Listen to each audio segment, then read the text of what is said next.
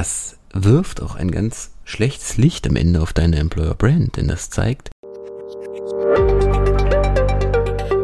Und damit hallo und herzlich willkommen zu einer weiteren Episode von unserem Employer Branding to Go Podcast.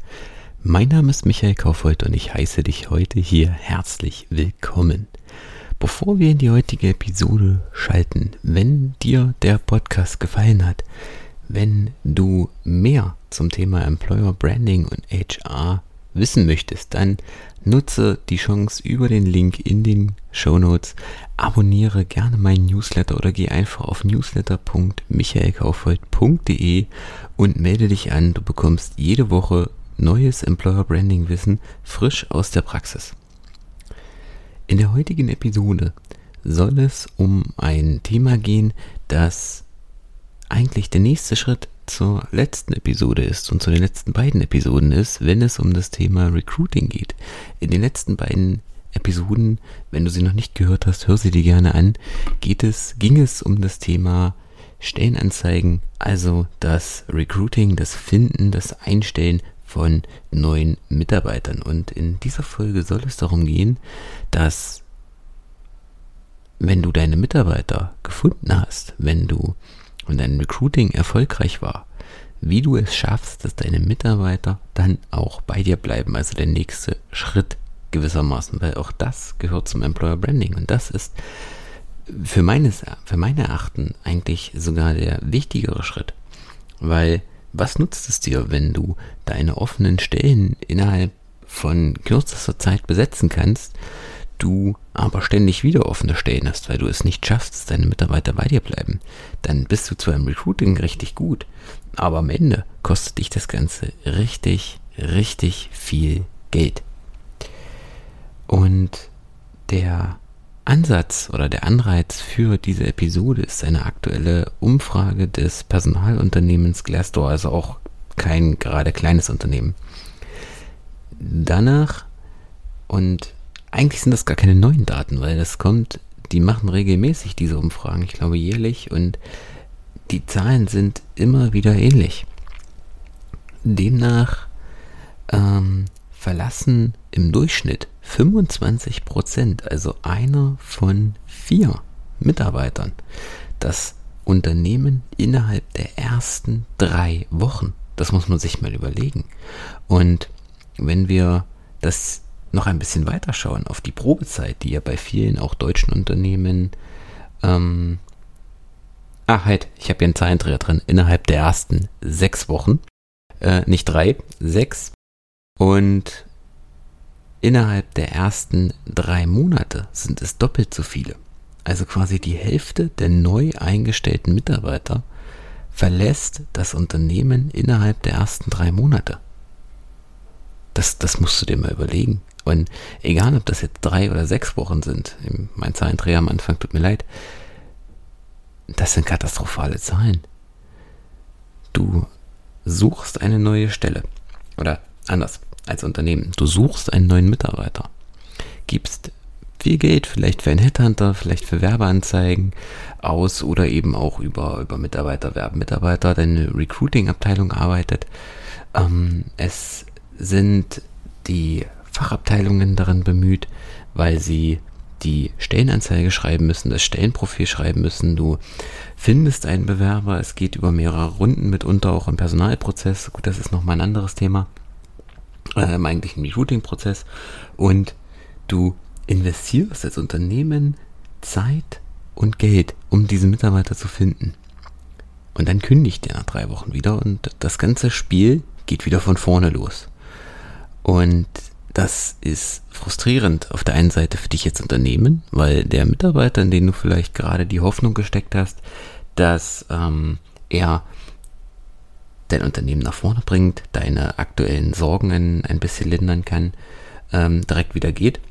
Und auf der anderen Seite ist es natürlich auch für den Mitarbeiter total frustrierend, wenn er nach drei Wochen feststellt oder nach, oder nach sechs Wochen feststellt, beziehungsweise nach drei Monaten feststellt, ja, nee, das ist irgendwie nicht das, was sie mir hier versprochen haben oder was ich hier erwartet habe. Und das wirft auch ein ganz schlechtes Licht am Ende auf deine Employer Brand, denn das zeigt, dass bei dir naja doch irgendwas im Argen ist, dass es doch irgendwie nicht so ist, wie du es nach außen darstellst, wenn die Mitarbeiter nach so kurzer Zeit wieder gehen.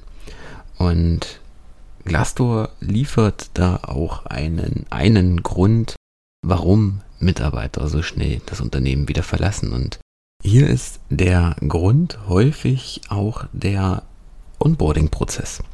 Also das Glassdoor gibt an, dass 80 Prozent aller Mitarbeiter unzufrieden mit dem Onboarding-Prozess sind.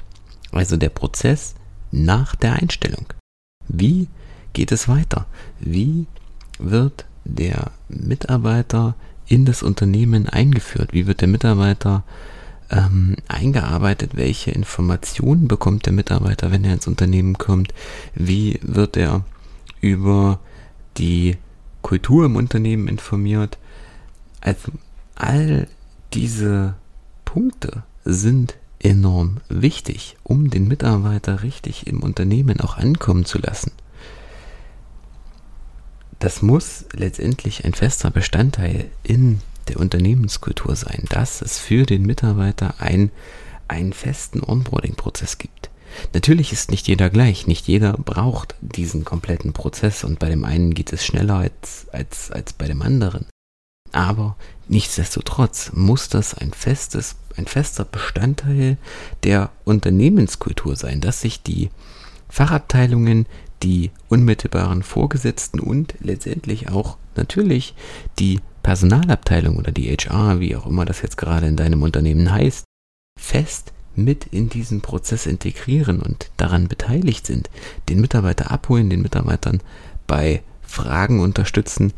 Mm, ein, ein beliebtes Modell dabei ist auch so eine Art ähm, Mentorship-Programm, also dass der neue Mitarbeiter quasi für die ersten zwei Wochen, drei Wochen, zwei Monate, je nachdem, wie lange bei dir der Prozess geht, ähm, einen Art Mentor zur Seite gestellt bekommt, also einen erfahreneren Mitarbeiter aus der jeweiligen Fachabteilung, der ihn über die internen Prozesse informiert, der ihm die Abläufe zeigt, der ihn in die Kultur einführt, der ihn vielleicht auch ähm, mit in bestehende Mitarbeiter-Events integriert. Also der dafür sorgt, letztendlich der einfach auch als Ansprechpartner da ist, dass der Mitarbeiter sich von Tag 1 im Prinzip im Unternehmen schon abgeholt führt, fühlt.